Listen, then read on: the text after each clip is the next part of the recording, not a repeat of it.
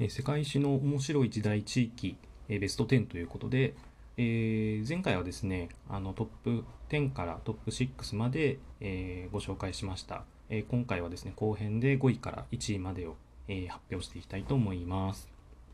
じゃあ早速いきます。まず第5位です、えー18世紀から19世紀のインドムガール帝国末期の時代です、えこの時代はですね、えーまあ、ムガール帝国という、えーインドの、まあ、強権な王権あるんですけれども、えーまあ、中央政府のムガール帝国の皇帝の力は非常に弱まっていて、えまあ、お飾りに過ぎないようなあの権力になっていてですね。でインドも、ま、かなり広大な地域ですので、え地方の勢力が強くなっていきます。で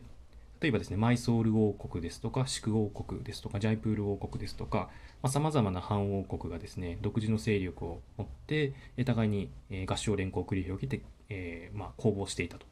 でそんな中で、えーまあ、インドの掌握を狙うイギリスがあ最初はですね東インドのベンガルの権益取得を皮切りにして、えーマイソール戦争マラータ戦争シク戦争ネパール戦争、えそういうところで有力な藩王国を打ち破って、えーインド支配を強めていきます。で、えー藩王国はですねそれぞれ互いにいがみ合って、えーまあ、自分たちの利権を守るためにですねイギリスとかフランスとか諸外国の勢力と結んで、えーまあ、あ自分たちが持っている権益を守ろうとするもの、えあくまで、え自尊死へ民族自決を目的にしてイギリスから正面とぶつかるもの等々ですねさまざまな構想劇が、え繰り広げられる、え時代です。で中でもですね私が個人的にすごく面白いのがあこの危機の時代にあたってですね非常に有能な君主というのがあのインド側にいっぱい出てくるんですね。えー例えばですね有名なあの人物がマイソール王国のティプー・スルターンっていう、えー人がいましてでこの人はですねあの非常に賢明な君主でして、えー世界初のロケット部隊を創設して、えーイギリス東インド外車軍に、まあ、通打を与えたというあの痛快なエピソードもあります。でそういうようなですねあの、えー指導者部隊優れた、えー人物がインド側に現れてこう眼鏡に抵抗していくなんだけど、まあ、あの途中でですねあのイギリスに寝返るやつが出てきて、まあ、最終的に敗れてしまうというような形です。あの非常にあのなんて言うんでしょう、えー面白い得意なキャラクターが出てくるっていうところで、えー非常にあの学んでて面白い時代です。はい、続きまして第4位、13世紀から16世紀にかけての、オスマントルコ帝国の拡大の時代です。でオスマントルコはですね13世紀末に、えーまあ、今のアナトリア半島に起こってでそこからですねバルカン半島に、えー勢力を移して、中央中央ヨーロッパを支配しそれからですねあの南はサハラ砂漠東はペルシャ湾、西はアルジェリアに至る、広大な大帝国を築いていきます。でまあ何でそういうふうにあのかなりの、えーか領領域を広げていけたかというとまあありていに言えば軍事力なんですね。えー職業軍人、えーシパーヒーというんですけれども、えーその、えー爆発的な破壊力機動力にありました。でシパーヒーはですねそのスルタンと直接、えー契約した、まあ、地方の有力者なんですねその正体は。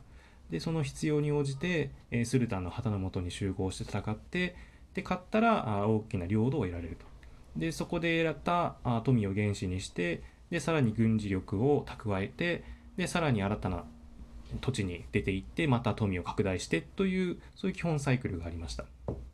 えーっとそうですねなんでまああの外にこうどんどん敵を作っていってそれを征服していってで帝国の富を獲得してくるっていうそういうあのサイクルが回っていったので、まあ、常に外に敵がないといけないっていう、えー問題はあります。なんですけどおそういうですね適切な、まあ、皇帝の権威っていうところとその軍事的な優位性っていうのがあればどこまでも拡大していけるような爆発力っていうのがオスマントルコにありました。なんですけど、えー最終的にはですね、まあ、あの領土が非常にこう伸びきって中央政府、まあ、皇帝のコントロールが効かなくなっていくっていうこととあとは当初はオスマントルコの方が軍事的、えー軍事力は優勢だったんですけれども西洋側のテクノロジーがこう発達していくことによって軍事優位性がとあの、えー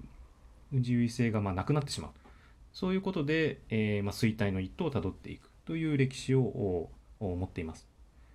で今のですね主にバルカン半島ですとかあまあそういうややこしい国境線ですとか民族問題の火種っていうのがこの、えーまあ、パレスチナの問題もそうなんですがこのオスマントルコの時代によって作られていくので、えー、まあ世界史を学ぶ人間にとってはですねここの時代オスマントルコの、拡大と征服の時代っていうのはあ、まあ、無視できない、時代だったりはしています。はい、続いて第3位です、えー、ここはファンが多いと思います。11世紀から12世紀の、モンゴルの拡大の時代ですね。で、モンゴルもですね、オスマントルコと似たような形で、まあ、軍事力、爆発的な軍事力によって、えー、ユーラシア大陸の既存勢力を破壊して、えそこに、えー、新たな秩序を打ち立てるという似たようなところはあるんですけども、まあ、そういうですね、あのいかにモンゴルがあのユーラシア一帯を広く征服したかっていうところに目が行きがちなんですけれどもそのモンゴルがですね意外成し遂げたあの偉大なところっていうのはですねこれまでその、まあ、中国は中国、えー、それから、まあ、イランはイラン、えー、と中央アジア中央アジアという形で、まあ、ある種閉じた経済圏をですねユーラシア大陸全体にまで拡大させたというところにあります。まあ、いわゆるですねその各地域にある、まあ、関所といいますかあの交通をこう、えー、ブロックしてたものを全部ぶっ壊してしまいまして、えー、 disruption ですねいわゆるでもう古い秩序っていうのを全部こう破壊してそこにこうモンゴルの秩序っていう新たなものを上からドンとかぶせてでそこにこうモンゴルのによるあパシパシフィックモンゴル、えー、によるその、えー、経済圏っていうのを作る作ってしまったというところにあります。でモンゴル帝国はあそういうわけでこうえー、駅伝性ジャムチっていうんですけどその、えー、広域ルートをですねそのユーラシア大陸にまんべんなく、えー、確保してで北京からあ、まあ、西はヨーロッパに至るまでの交通インフラを整えて、流通を促進させてそこにこう金と人と物が通っていくっていうそういう仕組みを作っていきました。まあ、結局はですねそういうこのあのあまりにもこうあまりにもと言いますかオープンなあ経済っていうところがあそのモンゴルの軍事的な優位性っていうところがこう、えー、なくなっていくっていうところとあとはそれぞれのあの各地域があ独立していくっていう、えー、部分もあって、えー、最終的にはあ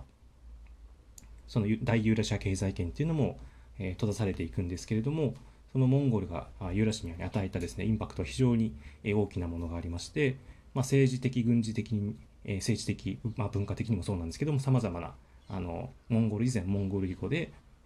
さまざまな変革っていうのを各地域にもたらしたという、えー、時代でした。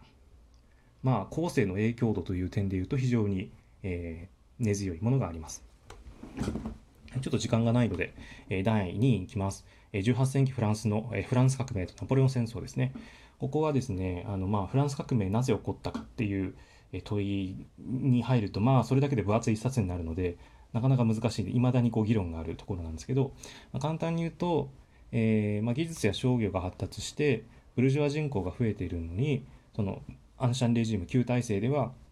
そういう彼らにこう適切な機会とチャンスを与えることができずに富は貴族に吸い上げられてでその不満が爆発したために起こったというふうに一般的には言われています。まあ、様々な説があります。で、まあ、フランス革命がですねあのどういうような影響を与えたかプラスに働いた点もあるマイナスに働いた点もあるいろいろあるんですけども、まあ、与えた影響というのは非常にこう大きなものがあるんですが、えーまあ、我々にとってのですね当たり前の価値観である自由とか平等っていうのが普遍的なものになったのはこのフランス革命っていうのが非常に意義としては大きなものがあります。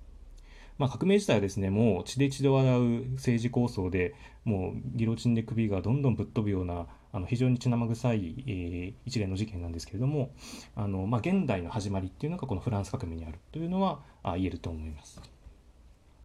はい、では、えー、最後に第1位です、えー、これはもう個人的に私が非常に好きな時代なんですけど11世紀から13世紀の十字軍の時代です。えー、この十字軍、えー、クルセイダーズですね英語で言うと。でこれがですねもうとにかくもう訳がわからないというのが魅力でしてでさまざ、まな勢力がですねあのもうとにかく入り乱れてで、まあ、この中東っていう狭い地域にですねもういろんな人々がこう集まってそれぞれ各々の意図を持って動いて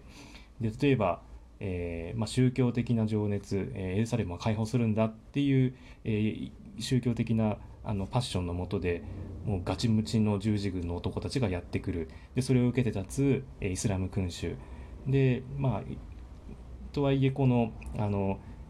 イスラムの教えを受けてるんですけどももともとはキリスト教の人たちそれからユダヤ教徒それからこの木に常時で設けてやろうとする、まあ、ヨーロッパの商人ですとかそういう人たちがさまざ、まにこう入り乱れてですね。でかつその残念なことに行動が全部守備一貫せずにで時にはキリスト教徒同士が戦ったりキリスト教徒イスラム教徒がタッグを組んだりですね。でそういうことでこうなんでそういえばなんで俺たち戦ってるんだっけみたいな状態になっていくというところが、まあ、このそのあまりにもこの秩序のないカオス状態っていうのがまた非常に面白い。で、まあ、なかなかですねこのあの中でもいろいろ魅力的な人物が登場しまして、えー、まあ有名なところで言うとリチャード・シシーン王ですとかそれからあ、えー、サラディンですとかねあとはまあフリードリヒ2世ですとか、えー、それから、えーえボードゥアン1世ですとか、まあ、そういうようなね人たちがもういろいろ登場して、まあ、ルイ9世もそうですけどまあちょっとこの時間で語り尽くせるのはもう本当に、えー、難しいぐらい、えー、第1回から第8回のあの十字軍の中でもさまざまなドラマが繰り広げられます。えー、ぜひですねここは詳細はどうぞですねおあの本を見ていただきて、えー、ここのカオスをですね、えー、ぜひ楽しんでいただければと思います。というわけで、え1位から10位まで紹介させていただきました。あいかがでしたでしょうか、え他のエピソードもぜひ、えお聞きになってみてください。ごせ、えー、お聞きになっていただいてありがとうございます。